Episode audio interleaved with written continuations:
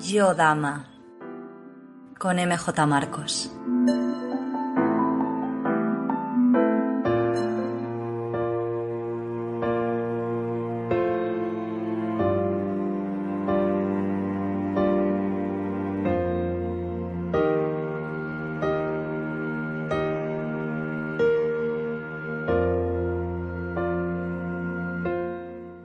Los primeros rayos de sol se colaban por las rendijas del cuarto donde se encontraba Manuela.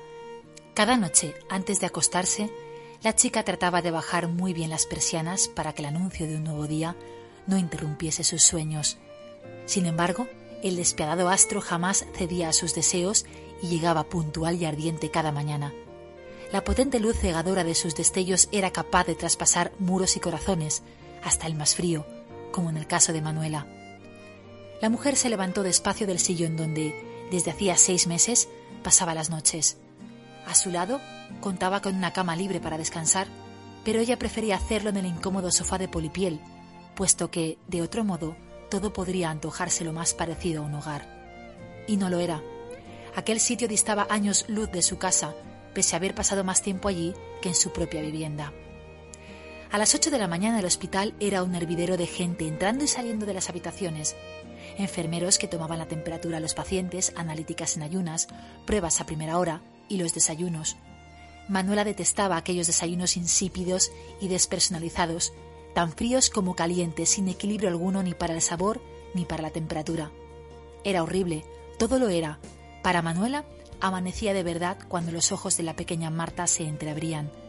Por ellos irradiaba la luz más poderosa y cálida que podría existir jamás, acompañada de la sonrisa más pronunciada y feliz que había presenciado nunca. Sí, pese a todo, pese a las frecuentes y prolongadas estancias que las ligaban a ese hospital y a otros tantos antes, Marta era feliz. La pequeña de seis años no tenía motivo alguno para no serlo. Es posible que no estuviese en casa, con sus juguetes de siempre. Es posible que no viese desde hacía mucho tiempo a su perro Paolo. Es posible que no pudiese asistir a clase con sus compañeros de toda la vida. Es posible. Pero Marta había hecho nuevos amigos y todos ellos acudían, cuando las circunstancias lo permitían, al aula pedagógica del hospital, donde sus divertidas maestras Claudia y Pilar se comprometían con todas las materias cada día, además de hacerle reír y soñar. Del mismo modo, esa gran sala estaba repleta de juguetes de todo tipo que compartían entre todos, tras cada jornada. ¿Por qué no iba a ser feliz Marta? Y lo más importante, la niña estaba las 24 horas del día junto a su madre. Para Manuela ese era su gran consuelo. El rostro jovial de su pequeña nada tenía que ver con la trampa que le había tendido su propio cuerpo. Aquello no era justo y enojaba a Manuela hasta límites estratosféricos. Quiero celebrar cada cumpleaños en el patio trasero de la casa de los abuelos. Quiero que suframos juntas los nervios de los exámenes del cole. Quiero que discutamos por la ropa que no deberías llevar y que es la que más te gusta quiero que nos enfademos porque has llegado a casa pasada la hora límite establecida por papá y mamá. Quiero llorar contigo cuando alguien te rompa el corazón y que me infundas templanza para que no quiera matar al ser en cuestión por obligarte a derramar una sola lágrima. Lo quiero todo, todo contigo. Los pensamientos de Manuela eran los mismos cada mañana, al igual que los sueños que la acompañaban de noche. A través de ellos la mujer recreaba esos anhelos, los planes de futuro que toda madre debería tener junto a su hija. Por eso, para Manuela, la noche era su mundo, su auténtica vida, la que debería ser, porque cuando amanecía, todo apestaba a realidad.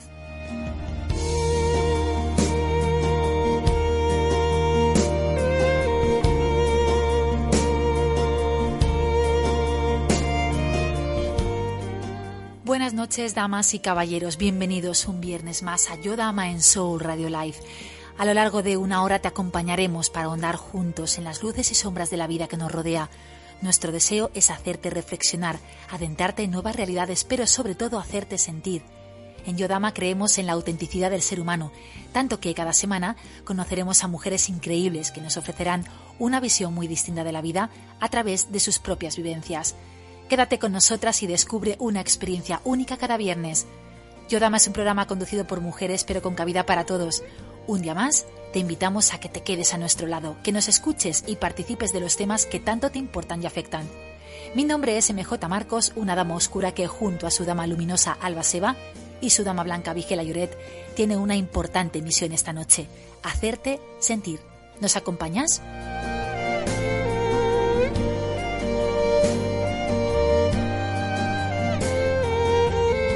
Hoy viernes 16 de abril tenemos un programa por delante repleto de emociones, más de lo normal si cabe, en un formato como Yodama, donde nos encanta sentir y compartir esos sentimientos con todos vosotros. La entrega es más que una aptitud, es un estilo de vida, una esencia innata que no todo el mundo posee.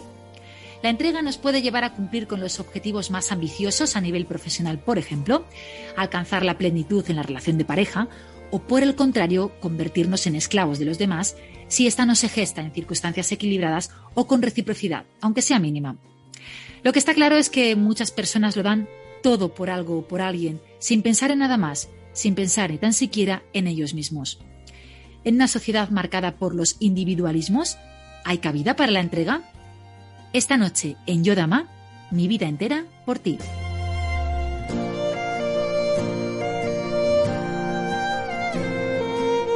Y como siempre, para profundizar en una cuestión tan maravillosa, me acompañan mis damas maravillosas, mis damas favoritas, Vigela Lloret y Alba Seba. Buenas noches, queridas, ¿cómo estáis? Muy bien, buenas noches, MJ. Buenas noches a, todos los oyentes. Alba, ¿qué tal? Pues preparadas, como cada viernes, ¿verdad, Alba? Buenas noches, mis damas, buenas noches, oyentes, y deseando disfrutar que, que esta noche promete. Sí, esta noche tenemos un tema muy, muy especial, pero también es un tema complejo, ¿eh? Como sucede con casi todo, cuenta con unas maravillosas luces, pero también con sombras. La entrega, queridas mías, es implicación, generosidad en estado máximo, compromiso, pero ¿cuál es la mayor recompensa que puede percibir aquel que lo da todo por algo o por alguien? Pues esas son palabras mayores, MJ, darlo todo por algo por alguien. Mira, yo que en mi profesión pues me dedico a observar y ya es de formación profesional eh, esta acción ¿no? de observar constantemente y veo que las personas que lo entregan todo conscientemente y sin esperar nada a cambio incrementan su nivel de felicidad, pero sobre todo porque no esperan nada, que esa es la difícil tarea que tenemos. Difícil tarea, porque realmente además estamos en, un momento, en una sociedad en la que, en fin, todo el mundo cuando hace algo siempre, siempre espera ese eh, que te venga de vuelta, ¿no? Como se suele decir. De hecho, fíjate, hablando de la sociedad actual, antes ya decíamos que vivimos en una sociedad en la que parece que este tipo de sentimiento es un poco contrario ¿no? a los patrones conductuales que priorizan ahora mismo los demás, que priorizan a los demás, mejor dicho, antes que a uno mismo. Por tanto, en estas situaciones, en esta sociedad que estamos viviendo, en la que parece que yo soy más importante que cualquier otra cosa, ¿hay cabida para la entrega? ¿Y en qué medida? Pues yo te diré que siempre, siempre hay cabida. Y si es que uno quiere, claro, ¿no? Como decía Vigela la realidad es que si se hace desde la humildad y desde las ganas de aportar al mundo, eh, buscas el equilibrio entre todo, ¿no? Hay también personas que se involucran en proyectos con mucha ilusión. Es decir, se lanzan ahí a decir, yo quiero, yo me comprometo, con ansias de aportar, se comprometen, y luego de repente aparecen dudas, aparecen miedos y se produce una especie de fuga emocional. ¿Esto se debe, o sea, es posible que se produzca algo así a cualquier nivel de entrega o solo en aquellos casos en los que las bases no están bien asentadas? Yo creo que, al final no es que estén las bases bien asentadas, también puedes estar tú de una manera, bueno, o te planteas la vida o, o, esa, esa acción que vas a hacer de una manera y luego te surgen también mil cosas, ¿no? A veces eh, yo creo que es un, es un sentimiento contigo mismo, ¿no? El comprometerte, el saber que eso para ti te va a reportar un bien. Y si no es así, por favor, pues que no se haga. Me gustaría saber si eh, qué cualidades debería tener una persona que, goza de esa entrega hacia algo. Eh, o hacia los demás, hacia algo en concreto, hacia, hacia las demás personas, para no dejar las cosas a medias, como decíamos. Yo, yo creo que es muy importante la capacidad de comprometerse. Las personas que tenemos la capacidad de comprometernos, incluso a veces comprometernos con cosas que, que están por encima de ti, pero sientes que una vez has dado un, paso al frente, vas adelante con todo, por mucho que te cueste. Y yo ahí voy a diferenciar eh, cómo yo lo veo desde cuando hay entrega o, o cuando la entrega no es tal y, y, depende de las bases también o de tu situación. Y es cuando las personas vivimos desde la abundancia o desde la carencia. Y aquí para mí es una diferencia fundamental, porque cuando una persona vive desde la abundancia, no necesita devolución, no necesita que se le devuelva eso que ha entregado, no está pensando ni siquiera en ello. Yo tengo ejemplos alrededor que admiro constantemente porque viven tan emocionalmente desde la abundancia, y hablo de un, de un vivir emocional que no material, que no necesitan que haya una devolución. Su saldo emocional está siempre en positivo. Den lo que dan, lo que den, porque ellos a sí mismos se van recargando constantemente en contra de personas que viven desde la carencia emocional y por mucho que les den, siguen dando y les devuelven, pero nunca es suficiente. Pues fíjate que me viene muy bien que comentes eso, porque además son temas, eh, cuestiones muy interesantes y que tienen muchísimo que ver, porque nuestra invitada, que vamos a presentar a continuación, si alguien tiene esas cualidades es precisamente ella. Hablas de amor, hablas de compromiso. Nuestra invitada a continuación, que vamos a charlar con ella en unos segundos, es valiente, fuerte y luchadora también. Ella es todo un ejemplo de entrega. Y esta noche, queridas mías, queridos oyentes, tenemos el placer de contar con esta mujer en nuestra tertulia de damas. Soul Radio, la radio que piensa en ti.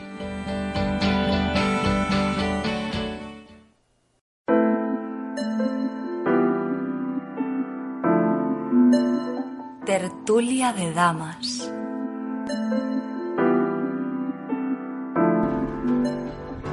Nos va a pasar de todo, nos va a llover de todos los colores. Pero verás que lo vamos a salvar, sorteando los baches, corriendo deprisa, burlando a los miedos. Verás lo mucho que vas a bailar cuando te diga que al final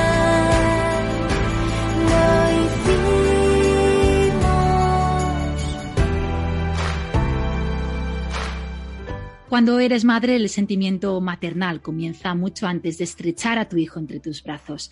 Desde el preciso momento en que eres consciente de que una vida se abre camino en tu interior, un sinfín de emociones afloran en una misma y otras se potencian hasta límites insospechados. Las mujeres somos fuertes y muy valientes, pero lo somos más aún cuando se trata de nuestros hijos. Desde luego, si debemos hablar del sentimiento de entrega, de lo que supone dedicar tu vida entera a alguien, debemos hacerlo tomando como un buen punto de referencia la maternidad. Ser madre es duro, es cansado, agobiante a veces, pero también reconfortante e inspirador. Ser madre es puro amor y es para siempre. Esta noche, queridos oyentes, mis queridas damas, Alba y Gela, tenemos con nosotros a una mujer que es todo un ejemplo de lucha. Su nombre es Macu López Miralles, una apreciada profesora y escritora que ha decidido sacar todas sus armas para plantarle cara la enfermedad de su pequeña, la preciosa Martina, que padece desde los seis meses. Macu, es todo un placer tenerte esta noche en Yodama para conocer de tus labios esa batalla que lideras junto a tu hija Martina y que haces también por otros tantos niños que se encuentran en una situación similar. Bienvenida y muchísimas gracias por estar con nosotras. Hola, buenas noches. Muchísimas gracias a vosotros, a todos, eh, por dedicar tiempo ¿no? a, este, a, este, a este proyecto eh, tan importante, ¿no? tanto para mí como para, como para tanta gente eh, que está sufriendo pues, estas, estas circunstancias ¿no? tan, tan, tan injustas. Y bueno, deseando explicaros un poquito qué es lo que llevamos entre manos para ver si podemos darle otro impulso ¿no? a, la investigación. Pues precisamente vamos a entrar en materia para que nuestros oyentes ya puedan conocer la historia de la pequeña superheroína Martina y les diremos que, la Peque padece leucemia linfoblástica aguda y que le fue diagnosticada cuando tan solo era un bebé. Macu, ¿cómo fue ese duro trance y cómo fuisteis conocedores de la noticia y en qué circunstancias se produjo todo? Bueno, eh, en nuestro caso, Martina eh, empezó a tener mm, síntomas como de, constipado, ¿no? Estaba siempre pues, eh, congestionada y, y, bueno, y en las consultas del pediatra a menudo no, no, no, se veía como un avance en su peso, ¿no? al principio el pediatra no le dio importancia porque a veces ocurre esto y, y, bueno, pues pasaron dos, tres meses eh, hasta que pues, llegó un punto en el que veíamos a Martina que, estaba muy pálida, que estaba eh, mucho más parada que de, lo habitual, ¿no? Porque ella es una niña muy viva, que siempre está moviéndose, ¿no? Es, y, bueno, luego empezó también con fiebre y con, que, no se le bajaba con ningún tipo de medicación y, con temblores. Y entonces acudimos directamente a, urgencias a, que le diesen porque, claro, estábamos ya alarmados, ¿no? Eh, nosotros evidentemente nunca quisimos, nunca quisimos pensar eh, cuando llegamos allí que Martina pues, tenía una enfermedad tan grave, ¿no? Pues eh, teníamos nos en mente que fuese un, constipado eh, que se había pues, agravado un poco, ¿no? una infección pues, respiratoria. pero bueno, de forma consciente nunca quieres pensar eso, ¿no? Aunque, aunque por dentro yo como madre sabía que algo más pasaba. Y, nada, pues eso, acudimos a, urgencias y, con una analítica enseguida vieron lo que, lo que pasaba. Y pues imagínate, eh, en ese momento tu mundo se viene abajo, se viene abajo porque realmente eh, a partir de ese instante tu vida mm, es completamente diferente y en ese momento tampoco sabes qué se te viene encima, ¿no? Realmente. Mm, todos hemos escuchado hablar de leucemias y de cáncer, eh, pero hasta que no estás aquí dentro no, no, no te haces una idea de lo que es. Y que le pase a tu hijo, es que nunca te lo planteas. Yo hasta hace un año y medio formaba parte del grupo de la mayoría, ¿no? De ese grupo que, que, piensa que esto le pasa a los demás. Y, mira, pues desgraciadamente nos, nos, tocó. Y además, Macu, eh, conforme estás diciéndolo, creo que eso es un sentimiento que tenemos todos que siempre piensas que, bueno, que esto le pasa a los demás. Pero fíjate, hemos consultado los datos de la Asociación Española de la Lucha contra el Cáncer y en España se detectan cada año 275.000 casos, de los cuales 1.000 lo padecen niños y jóvenes entre 0 a 18 años. así es. Y el tipo es, son cifras escalofriantes que en esos 270, esos son cifras de este año, los, las publicadas de los datos del año 2020 actualizados. Y además es que encima el tipo de leucemia que padece Martina es una considerada como leucemia rara. Porque además vosotros, la Peque se ha sometido ya a multitud de tratamientos, en todo ese proceso, bueno, eh, habéis vivido, me imagino que habréis pasado por todo tipo de, de emociones y sensaciones, como bien dices, al final cuando te toca a tu hijo, las cosas cambian. Y claro, te paras a pensar y dices, realmente la investigación, ¿qué papel juega en todo esto?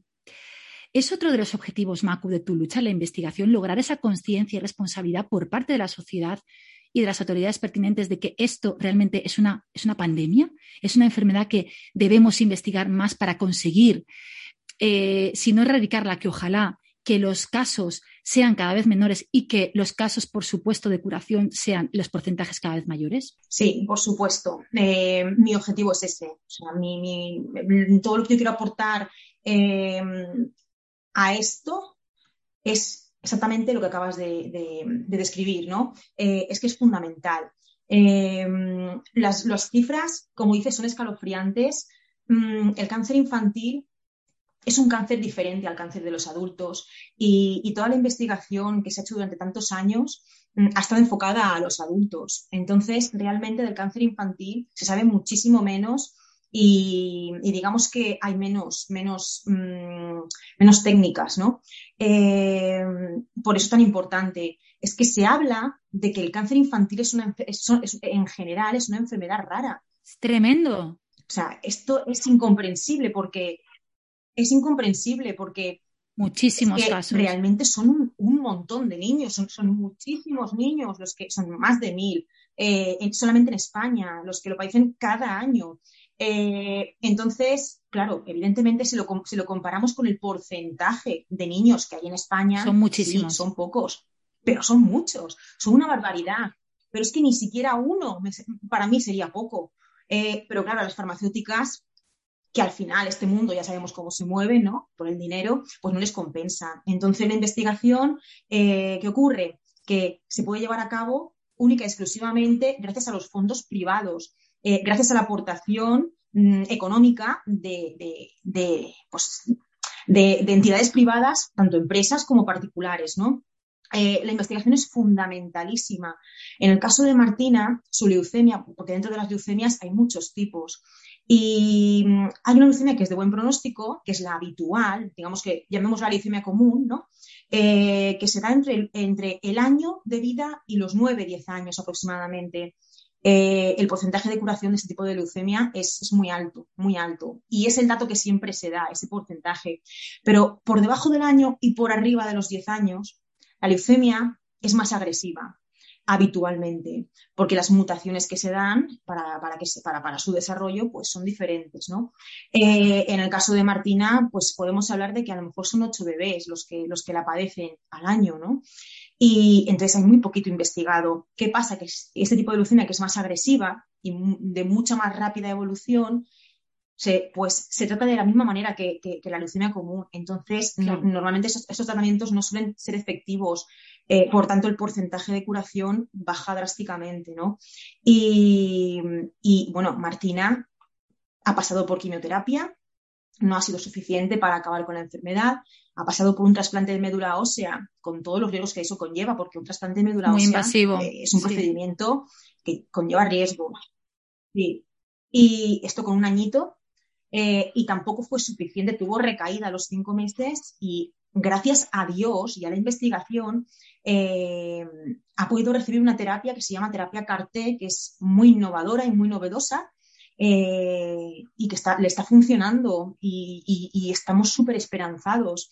Entonces, ¿cómo no voy a luchar por la investigación si es que es sinónimo de vida? Es sinónimo de vida. Así que por Martina y por el resto de niños que están luchando en este momento, por los que han luchado y no, desgraciadamente no lo han podido conseguir porque esta enfermedad es un monstruo demasiado grande y por, y por todos los que desgraciadamente aún van a tener que sufrirla, eh, hay que hacerlo y tenemos que unirnos, porque eh, los niños dependen de nosotros, de lo que hagamos los adultos. Totalmente, Macu. Sí, decías, Macu, que, que bueno, sobre todo que la lucha eh, tuya es incansable por la, por la investigación, ¿no? O sea, estás haciendo una, llevando a cabo una iniciativa muy, muy bonita, con no solo recabar firmas, sino con la, la próxima creación ¿no? del libro solidario. Cuéntanos Cuéntanos, ¿podrías explicarnos en qué consisten estas, acciones y cómo podemos nosotros y todos nuestros oyentes aportar nuestro granito de, arena a la causa de Martina? Bueno, pues son dos frentes diferentes, ¿no? Por un lado, lo que se pretende es eh, concienciar, si es que no lo están ya, eh, a los políticos, que al final son los que tienen que tomar decisiones ¿no? en este sentido, eh, y, elevar esta propuesta al Congreso de los Diputados para que, pues de una vez, decidan in invertir grandes cantidades de dinero en lo importante, ¿no? como puede ser la investigación del cáncer infantil, porque se invierte cero prácticamente. Eh, entonces, esto por un lado, la propuesta mmm, que se firma desde la plataforma Osoigo y, y, luego por otro lado, pues el proyecto del libro, un libro solidario que aún no tiene título, eh, porque queremos tener todos, todos los textos recopilados para poder eh, darle un título muy coherente ¿no? con el contenido. Eh, pues nada, básicamente consiste en eso. Entre varios escritores hemos, estamos elaborando y creando eh, un libro cuya recaudación irá destinada el 100% a la investigación del cáncer infantil, concretamente a dos fundaciones, que son CRIS contra el cáncer y la Fundación Josep Carreras. Eh, porque estas fundaciones, estas dos concretamente, tienen proyectos de investigación eh, que se enfocan en leucemias, bueno, tienen muchos, pero mmm, tienen, tienen, dos eh, estudios concretos, dos, ensayos concretos que eh, eso, enfocan a las leucemias más raras y más agresivas, ¿no? que al final es lo que queremos, puesto que de la común ya hay mucho camino recorrido, pues ahora eh, toca darle paso y oportunidad al resto. ¿no? Entonces, por eso le elegir estas dos y porque son dos fundaciones que pisan muy fuerte y que están haciendo muchísimo ¿no? por, por, por, por avanzar en esto. Eh, por otro lado, ¿qué podemos hacer? Podemos hacer infinidad de cosas, desde hacernos socios y aportar una, una, cantidad mensual, la que cada uno considere, un euro, dos euros, nueve, quince, treinta, cada uno que considere lo que, lo que pueda. Eh, como hacer donaciones puntuales, como participar en concursos, ahí, o, o incluso mm, hacerse socio, pero con un paso más de, digamos, de, participación, ¿no? Eh, creando diferentes iniciativas. este libro, por ejemplo, es, es, una iniciativa más, ¿no? Pero hay muchísimas. Hay joyerías que se suman para dedicar un porcentaje de, determinadas joyas que tienen a la investigación del cáncer infantil. Hay restaurantes que se están sumando también y hay algunos platos que cuando tú pues, los pides, es un porcentaje de ese dinero, de, ese plato en concreto va a la investigación. Cada uno desde, desde su esfera, desde donde puede aportar, eh, puede hacer infinidad de cosas, ¿no? Y bueno, en mi caso, pues eh, creí que podía hacerlo desde la, desde la poesía y, hay, que, hay que nos hemos metido, ¿no? Y la verdad es que está resultando muy, muy, muy bella la, Y además es que es una iniciativa preciosa porque es el libro que estamos deseando tener en cuanto esté, bueno, obviamente aquí le daremos voz cuando esté el libro, por favor, avísanos porque por supuesto. queremos que nos lo cuentes y fíjate qué, eh, qué relatos, qué estrofas, qué parte del alma de todas las personas que están colaborando contigo más bonitas vas a tener, que te va a costar mucho ponerle título. Yo creo, ¿eh? si ya es difícil ponerle título a un libro cuya temática tienes clara y sabes cuando juntas esa ensalada de emociones tan bonita como tú dices por Martina, pues bueno, es una experiencia muy bonita y perdonarme porque además Vigela está deseando preguntarte, que yo le estoy, estoy viendo y dice, quiero, pero una pequeña puntualización. Me llama mucho la atención que realmente eh, lo que dices es fundamental, las aportaciones para la investigación, que es básico y necesario. Pero fíjate como todos los ejemplos que, han que has puesto vienen de las iniciativas privadas. ¿Por qué? ¿Por qué a nivel público no se invierte en la investigación contra el cáncer en general y el cáncer infantil en concreto? Que los casos, el Hospital General de Alicante, que tiene una unidad de oncología pediátrica que yo conozco muy bien, eh, nunca sobran camas. Es decir, creo que realmente lo que tú dices, un niño ya es una cantidad suficiente, pero es que encima las cifras son espeluznantes. Ojalá de verdad que ojalá despierten de ese letargo porque creo que, la, que desde un punto de vista de la administración pública tienen muchos deberes pendientes y, ahora mismo tienen un suspenso en, esta materia. Era mi puntualización porque necesitaba decirlo antes de cederle la palabra a mi querida dama Vigela, que está deseando preguntarte. Macu, eh, yo te estoy escuchando y yo no sé cómo describirte, que yo creo que estoy hablando por la piel de muchos oyentes cuando te escucho es esa fortaleza que veo en una persona con la situación que estás viviendo, que no, puedo llegar a ponerme en tu piel, porque no puedo, honestamente. Y todo lo que me transmites es, eh, vamos a por ello, hay valentía, hay coraje. Y, creo que esto es lo que, la mayor, el mayor legado que puedes dejarle a tu hija y a todos nosotros y a todos los que te escuchamos. Mm, antes de decirte nada, darte mi enhorabuena, mi felicitación, porque es que me quito el sombrero ante ti. Muchas gracias. es todo mérito de Martina, ¿eh? ella es la que me da eh, todo lo que soy, toda la fuerza, toda la energía y, toda la ilusión. Ella es, una pasada. Es tu motor, ella es tu motor de, día a día. Claro, porque además se mezcla, ¿no? Es como la encrucijada entre el dolor y la, la esperanza, que lo llevas ahí todo de la mano. Y en tu situación habrá tantos eh, padres que estarán como tú. ¿Qué consejo le darías a aquellos que, que, llegan a una situación similar a la tuya y que aún son novatos en esto y que no hay manual de instrucciones? ¿Qué consejo le podrías dar? Pues mira, eh, con toda la sinceridad del mundo, en una situación así, tan extrema, tan extrema, tan, tan, tan dura, es difícil dar consejos, porque mm, cada persona es un mundo eh, y en, ese tipo de situaciones prima mucho más eh, lo que tú eres mm, como persona, ¿no? Que, que, cualquier otra cosa, ¿no? Eh, que, cualquier, que cualquier cosa que tú pienses que debes hacer en ese momento. Entonces, por muchos consejos que te den, haz esto, no pienses en esto otro, realmente mm, en una situación así escuchas, escuchas poco, porque lo que te nace de las entrañas es lo que, es lo que al final eh, pones en práctica, ¿no? Em, pero por fortuna, por fortuna, entre comillas, en estas circunstancias solamente hay una opción, solamente hay una opción y lo sabemos, y es luchar. Y luchar de la, de la mejor manera posible no luchar no es opción, o sea, no se puede ni, contemplar, ¿no? Entonces, eh, solamente, solamente hay un camino y es ese, es la lucha y la lucha con fuerza y con esperanza. Eh, y, no hay más, o sea, no hay más, es que no tienes más alternativas, o sea, no, tienes más alternativas y mucho menos tratándose de tu hijo, ¿no? Porque si le ocurre a uno mismo, bueno, pues, pero tratándose de tu hijo, tú no te puedes permitir el, lujo, ¿no? De, no estar a la altura, porque no se merecen otra cosa que, menos que tener un padre y una madre que estén a la altura, ¿no? Mm, es una lucha demasiado grande para un niño y necesitan, saber que tienen una persona al lado que, también pues, va, a su lado, ¿no? Va, va, de su mano. Y, y, así es. es. es. una situación muy extraña porque efectivamente, em, pues como persona que eres, pues llevas mucho dentro, ¿no? Por un lado, siempre quieres ver feliz a tu hijo y quieres que ría, que sonría, a pesar de las circunstancias, em, pero por otro lado, también es verdad que muchas veces te quedas mirándole, viendo cómo sonríe y sientes una tristeza profunda porque a veces tienes momentos en los que dices, yo no sé si seguiré viendo su sonrisa dentro de dos años.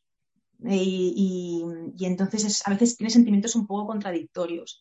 Pero, pero la tónica general es, la positividad y, la fuerza, el optimismo, la esperanza y, y para adelante. Qué maravilloso es, escucharte, Macu. Desde luego. Nos estás dando una lección a todos porque además es que te estamos viendo y transmites eso, transmites esa fuerza que realmente dices, hay momentos duros en los que no sabes qué va a pasar. Pero es que con tu mirada lo dices absolutamente todo y creo que en el momento en que se te pasa por la cabeza esos duros momentos, los borras automáticamente, miras esa sonrisa tan bonita que tiene tu hija que tiene una sonrisa preciosa y tiene una, una vitalidad como le toca a una niña de su edad. Y eso es lo que tiene que, que, valer y ya está. Y como tú dices, para adelante con todo. Así es. Muchas gracias. Desde luego, Macu, que, que bueno, que nos quedamos sin palabras. Es que no podemos, eres la auténtica protagonista, como no podría ser de otro modo, ¿no? Escucharte.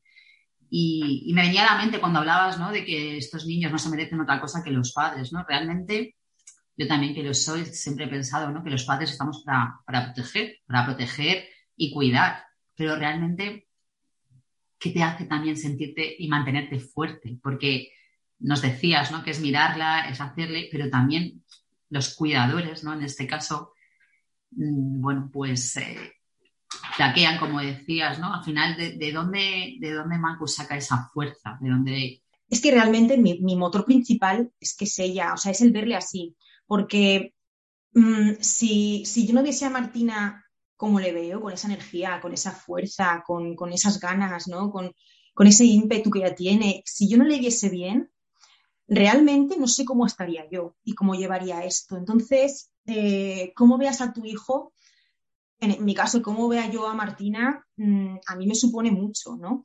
Eh, y luego, aparte, pues eh, cuando las cosas, pues las noticias son buenas, cuando las cosas ves que, van bien, ¿no? O que empiezan a ir bien, pues eso también te anima mucho. Y, en, estas, en estas situaciones, en estas circunstancias, digamos que muchas montañas rusas. Y, bueno, pues hay momentos en los que, en los que frenas un poco, estás un poco en el, en el valle, ¿no? Y coges aire y vuelves a subir. Eh, no te mantienes absolutamente mm, el 100% del tiempo arriba, porque sería imposible, sería imposible. Entonces hay momentos en los que, en los que bueno, pues te pausas un poco, eh, te haces más consciente de, lo que estás viviendo y de la situación, porque esa es otra, ¿no? Que mm, un padre en estas circunstancias yo creo que no es consciente de lo que vive hasta que no termina todo esto. O sea, eh, y además es que no quiere a veces hablar tampoco del tema porque cuanto más hablas, más real lo haces, ¿no? Y, entonces digamos que a veces haces, hay como, un, como un, pones como un velo y simplemente vives el día a día, vives, vas viviendo y, y vas recibiendo noticias positivas y sigues y vas respirando, ¿no? Y vas Mm, alimentándote de eso y, feedback con tu hija, eh, con las personas que tienes alrededor que te apoyan, que te transmiten positividad y, es un poco así, ¿no? Es un poco así. Realmente. Claro, y, en todo eso, Macu, pues entiendo que hay sentimientos que destierras directamente, ¿no? Que aparecerán en ti y como con un manotazo eh, de alguna manera te los quitas de encima para, para, seguir. Así es, yo no hay día que, que, que, no piense varias veces en si Martina seguirá a mi lado dentro de meses o dentro de un año o de dos. Yo eso lo pienso todos los días, varias veces, pero, pero conforme llega a mi mente, eh, lo elimino, lo elimino, porque si no, no podría vivir. Mm, si no, no podría vivir, si no, no podría seguir hacia adelante eh, ni estar a la altura de las circunstancias a su lado, ¿no?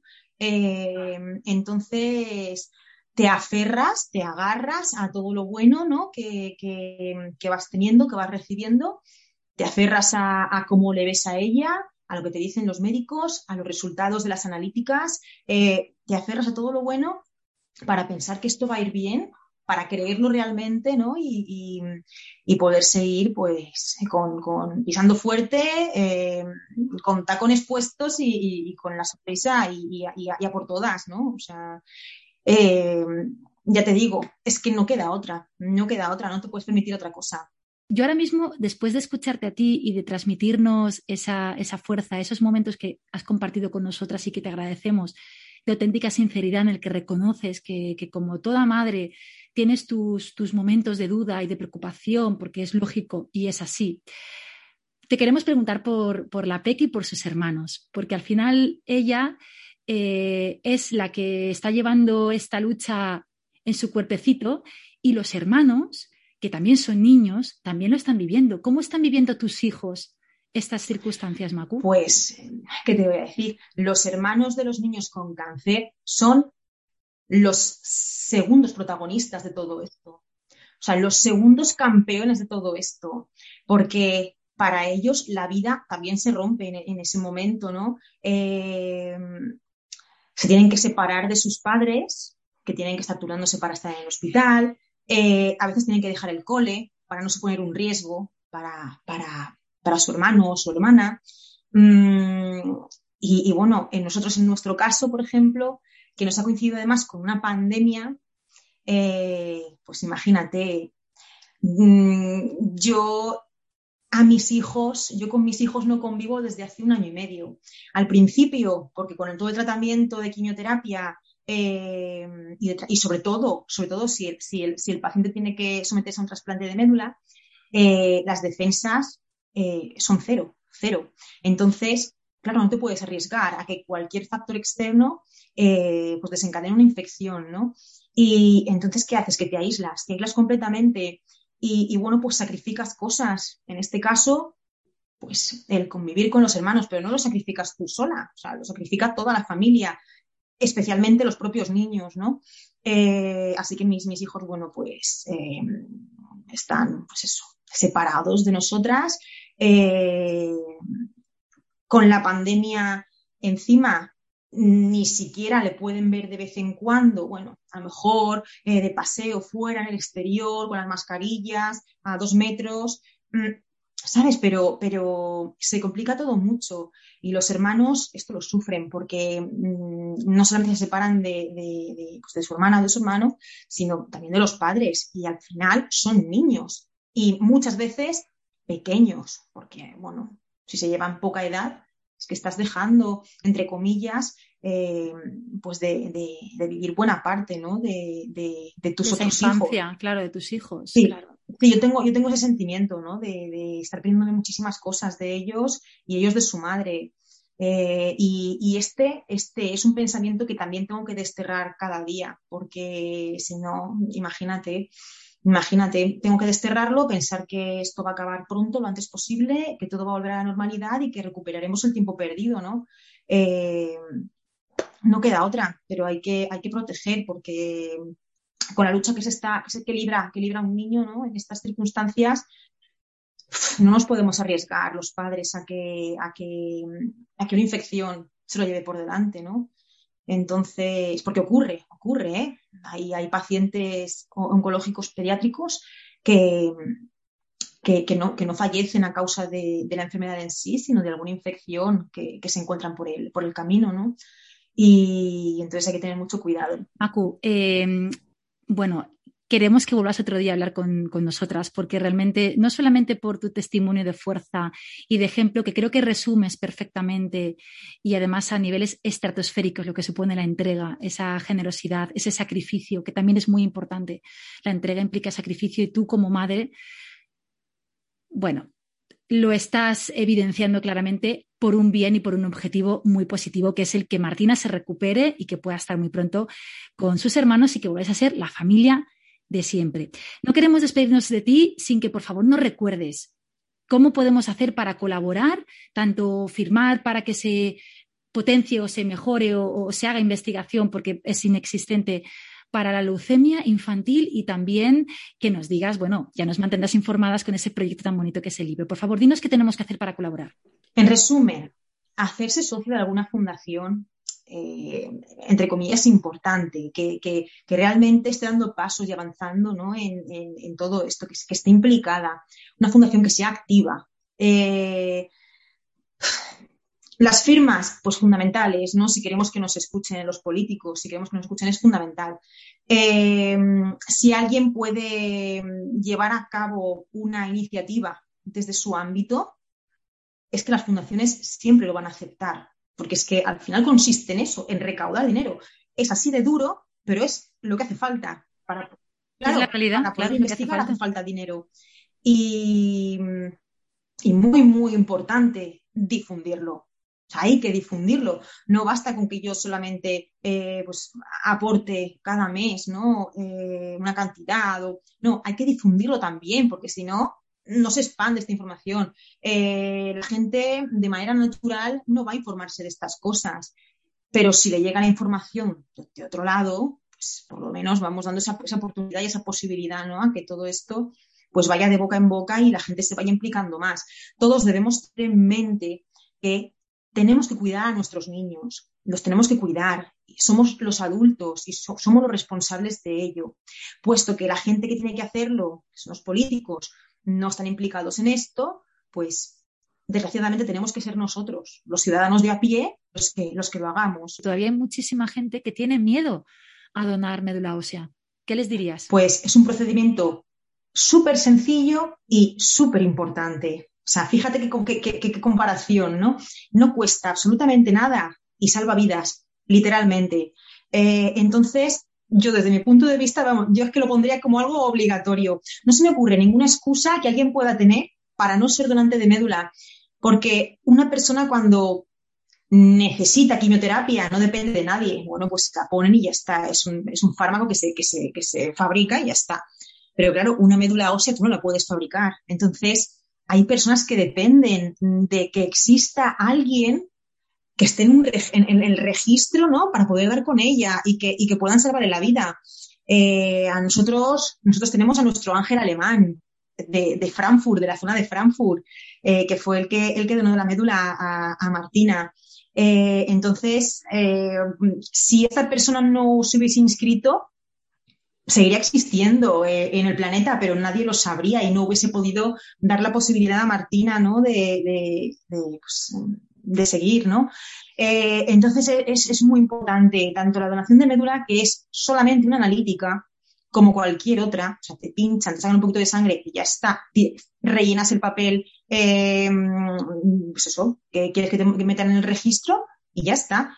Si te llaman, que es muy complicado que te llamen, hay un porcentaje bajísimo de que te llamen, ¿no? Pero si te llaman es cuando, cuando efectúas esa donación y tampoco es nada complicado, es como una donación de sangre prácticamente, que es la otra parte. Muy, muy, también muy importante donar sangre porque eh, las personas que pasan por procesos de, cáncer y, de quimioterapias, mm, es que se quedan sin glóbulos rojos, se quedan sin, sin, sin, plaquetas, se quedan, se quedan a cero de todo. O sea, la médula cae en picado, se quedan a cero de todo.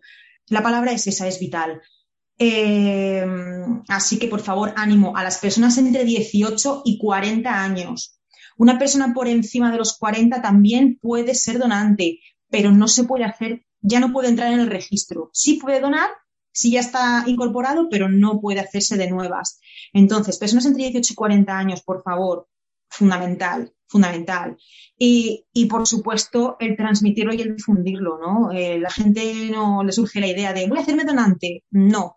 Entonces, si tiene al lado a alguien que, se lo haga saber, pues el transmitir esto eh, pues es, crucial, ¿no? Es crucial. Macu, nos sumamos a ese llamamiento que, tú haces, nos sumamos, a, por supuesto, a, tu causa y desde Yodama vamos a dar voz a esta necesidad tanto para vosotras como para todas las personas que lo estén pasando. Eh, hemos, se nos ha acabado el tiempo, pero queremos que regreses otro día y que nos cuentes que ese proyecto está en marcha, que nos cuentes todos los avances y que desde aquí los micrófonos de esta radio de Soul Radio Life son vuestros micrófonos. Así que gracias, ha sido todo un placer y de verdad que esperamos, mis damas queridas, tenerla muy pronto de nuevo con nosotras. De verdad que sí, Macu. Te esperamos con, con muchas ganas y esperamos con esas buenas noticias para Martina y para todos esos niños que las están esperando también.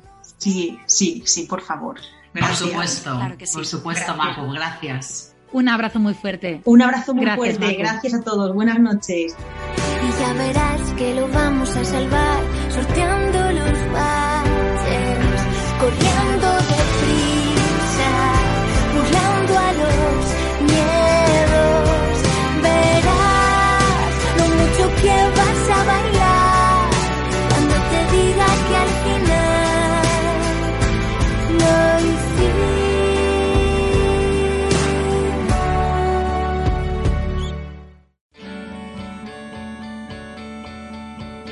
Soul Radio, tan natural como tú.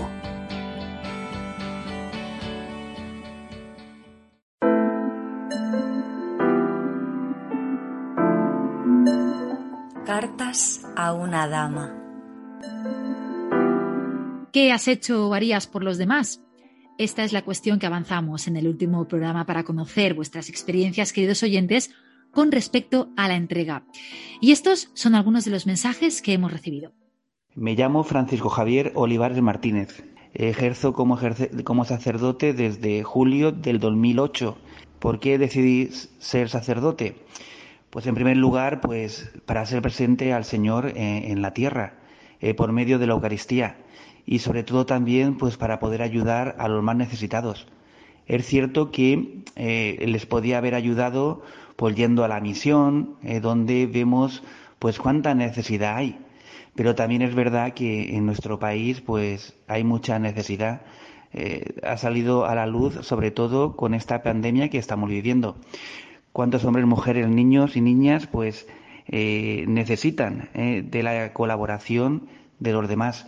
Por ese motivo pues decidí también ser sacerdote eh, para poder vestir pues al que va desnudo, dar de comer al hambriento, visitar al enfermo, al que está solo. Sin duda, la entrega a Dios y a los demás a través de la fe que profesan los religiosos y religiosas es otro claro ejemplo de entrega por las renuncias que supone dedicar tu vida al prójimo y a Dios, pero también pues, por la parte de las misiones, como bien ha, comentado. Si nos vamos a los casos de aquellas personas en las que se encuentran en países de conflicto, tratando de ayudar, por ejemplo, a niños con la escolarización o a mujeres para que éstas sean dignificadas y tenidas en cuenta. Queridas damas, ¿qué os parece este testimonio que hemos recibido de este oyente? Pues, eh, pues mira, es que en este caso coincido plenamente con, con lo que nos comenta. Y es que muchas veces la entrega eh, creemos hacerla cuando vamos a lugares lejanos, en sociedades que nos quedan muy, muy lejos, ¿no? Muy, ajenas. Y hacer la entrega aquí, entre los propios, entre los cercanos, creo que es, es importantísimo. No nos damos cuenta de la necesidad que hay a nuestro lado. Por eso, ayudar a los necesitados, a nuestros vecinos, eh, creo que es muy loable por parte de nuestro, de nuestro sacerdote amigo que ha tenido para bien pues, compartirlo con todos nosotros. Vamos a seguir escuchando porque hemos recibido más mensajes esta semana y vamos a por el siguiente mensaje de audio. Ya hace ya casi 50 años que somos casados. Hace unos años le cogí a mi mujer un nitu y bueno, yo siempre he estado a lo de ella. Hemos estado, hemos hecho el noviaje, noviazgo sin problema, el, el casamiento hasta la bendita hora que estamos y bueno, yo, para mí es importante que ella esté viva, porque la quiero incluso más que antes. debido a que yo no me separo de ella. A que están mis hijas, pero yo no me separo de ella. Como dicen, en la salud y en la enfermedad es, esto es parte importante, el compromiso del amor y, y otra evidencia de entrega, tantos años de, de, amor incondicional y en los momentos más duros estar al lado de la persona que te ha acompañado y te seguirá acompañando en el camino. ¿Cómo percibís vosotras, queridas damas, el testimonio de este oyente? Pues sin duda una generosidad enorme, ¿no? porque el amor conlleva eso, conlleva generosidad hacia la otra persona lo que decíamos al principio, no solo para, no, no, no para recibir nada a cambio, sino porque es parte de, de, tu cometido, ¿no? Estando al lado de ella. Y con testimonios como, como los de nuestro oyente, no, vamos, me, me, quito el sombrero, ¿no? La verdad es que, que sin palabras. Y vamos a acabar la sección con un oyente más, que en este caso hablamos de una entrega más vinculada a la parte profesional. Y quiero que lo escuchéis y luego me gustaría que comentáramos las tres. A ver qué os parece. Para mí, ser profesor eh, tiene diferentes, eh, lo puedo ver desde diferentes ámbitos. Por un lado, es mi vocación, es decir, el, el poder ayudar a, a, otras personas. Por otro lado, soy una persona que le gusta mucho aprender y, y bueno, voy llenándome de, de, conocimientos, desarrollándolo, pero claro, cuando es como llenar un pozo, no tiene sentido llenar un pozo si luego no puedes dar de beber a nadie de, ese pozo, ¿no? del agua que has llenado. El ser profesor me permite poder compartir con otras personas eso que más me gusta, que es aprender. Aprender cosas nuevas, aprender cosas que me permitan entender la vida, me permitan entender la sociedad, el mundo en el que vivo. Pues, eh, queridas damas, eh, el testimonio de este oyente, que como bien hemos escuchado es profesor, luego hemos podido saber que además no solamente es profesor, sino que es uno de los mejores de España, sino que ha recibido la segunda posición, el segundo puesto dentro de los premios Educabanca de este año 2020 pasado. Eh, aquí se juntan varios elementos. Yo quiero comentarlo con vosotras porque se junta la parte del, del, del, compromiso, dice dejar huella, y luego el aprendizaje, que es algo que también en el sentimiento de entrega es muy importante, es aprender. Antes hablábamos, no somos un ser individual, vivimos en una sociedad, somos un todo. Vosotras, ¿A vosotras qué os dice los testimonios de personas que llevan su trabajo hasta estos extremos tan pasionales como el oyente que acabamos de escuchar? Bueno, para mí es que como yo, para mí el propósito es tan importante con todas las personas que trabajo, absolutamente todas, cuando encuentran su propósito, trabajar se convierte en otra dimensión y es como traslada eh, nuestro amigo profesor. Él cumple absolutamente con todo lo que conlleva el propósito, es decir, es el compromiso, es la vocación, es la pasión, nos habla de pasión por aprender para luego poder trasladarlo, es dejar huella y algo que, que me tiene hipnotizada, ¿no? Y es la metáfora que hace con no tiene sentido llevar, llenar un pozo si no pudiera dar de beber a los demás. Un pozo de sabiduría con el que se entrega absolutamente a los demás. Eh, claro, así suena su voz, ¿no? Vibrante y, y llena de esa pasión que le llena al cumplir con ese propósito profesional que seguro que se une con su propósito vital. Sin duda, el propósito es, en este caso, vocación, ¿no? que es muchas profesiones a las que lleva, eh, en este caso, ¿no? el dedicarse a la, a la profesión ¿no? de, profesor. Y, y, esa entrega y esa vocación, que me repito en esto, seguro que sus alumnos lo reciben de tal manera que, en ellos queda, ¿no? Porque cuando un profesor eh, tiene esa forma de, de, hacer, de hacer ver sus eh, teorías y sus aprendizajes, pues bueno, va más allá, ¿no? Que una, que una teoría de un libro y de, y de cualquier lectura. Bueno, queridos oyentes, que siempre nos trasladáis experiencias y mensajes maravillosos. Yo creo que podríamos resumir lo que sea del modo que sea la entrega. Tiene muchísimas caras tiene muchos modos maravillosos de asomarse al mundo que nos rodea. Lo importante es que la entrega exista. Soul Radio. Información, comunicación, entretenimiento. Os recordamos nuestros canales de comunicación para que nos hagáis llegar vuestras impresiones. Nuestro número de WhatsApp 619-645-915 y nuestro teléfono 96 20 55 42 4. Para la próxima semana hablaremos de un tema que daría para muchísimos programas, el papel de la mujer en nuestra sociedad en el sentido más amplio. La mujer empresaria, la mujer trabajadora, la mujer esposa, la mujer madre, la mujer amiga, la mujer como mujer. Queridas damas y caballeros, en el próximo programa de Yo Dama, Soy Mujer.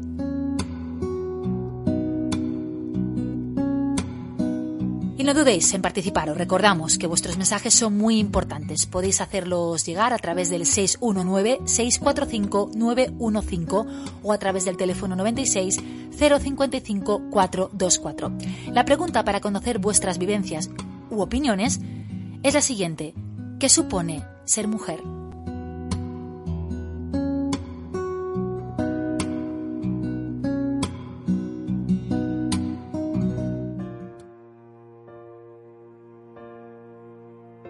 Aquella mañana fue más ajetreada de lo normal.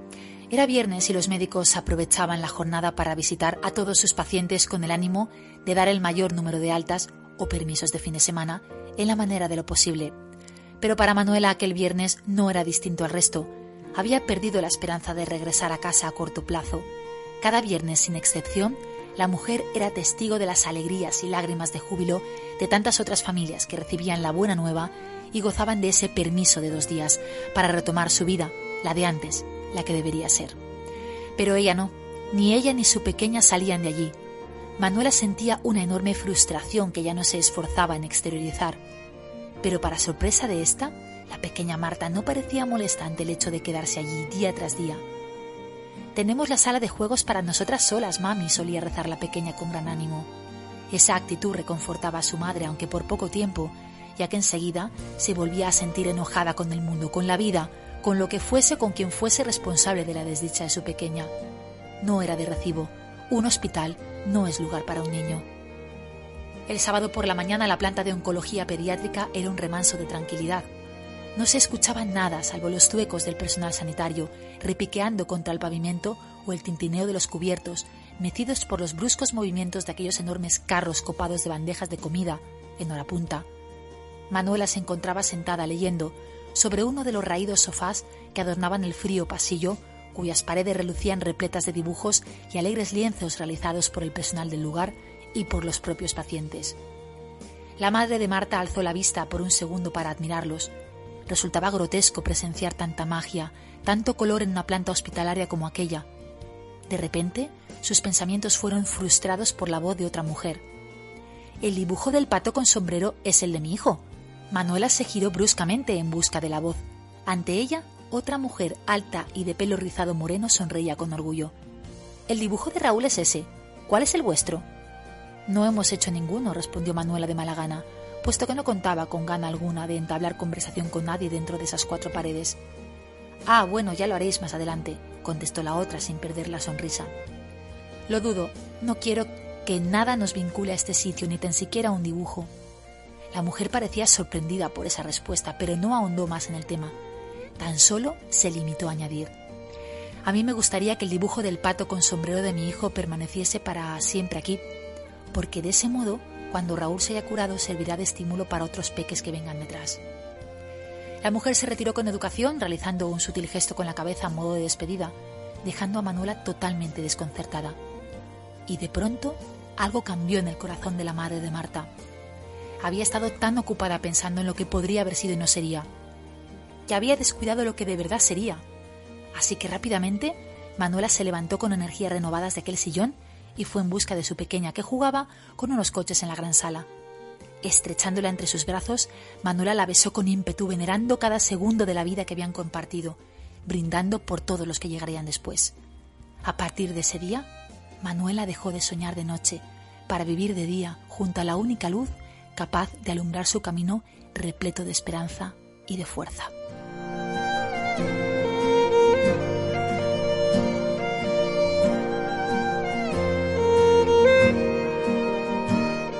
Emocionadas, comprometidas y con ganas de que el mundo se llene de personas como las que han dado voz al programa de Yo Dama de esta noche. Queridos oyentes, queridas damas, hemos llegado al final, pero ya sabéis que el camino continúa y que nos volveremos a escuchar la próxima semana con más testimonios únicos y con los temas que más nos afectan y preocupan. Mis queridas Alba y Vigela, hasta más escuchar. Sin duda, MJ, estaremos aquí expectantes para la próxima semana. Y hoy nos vamos a la cama con ejemplos claros de que en este mundo en el que vivimos está lleno de personas increíbles. Pues, pues yo me despido con, con algo muy grande que, que, me llega ¿no? a lo largo de la noche, que es que la entrega, para que haya entrega de, de verdad, tenemos que vivir, como decía nuestra entrevistada de hoy, Maku, vivir al día pisando fuerte. Y con esto me quedo hoy. Gracias una vez más por estar todos ahí. Hasta el viernes próximo y recordad que tenéis la mejor programación en soulradiolife.com. Feliz fin de semana, feliz semana y mucha felicidad y entrega para todos. Buenas noches. Yo Dama con MJ Marcos.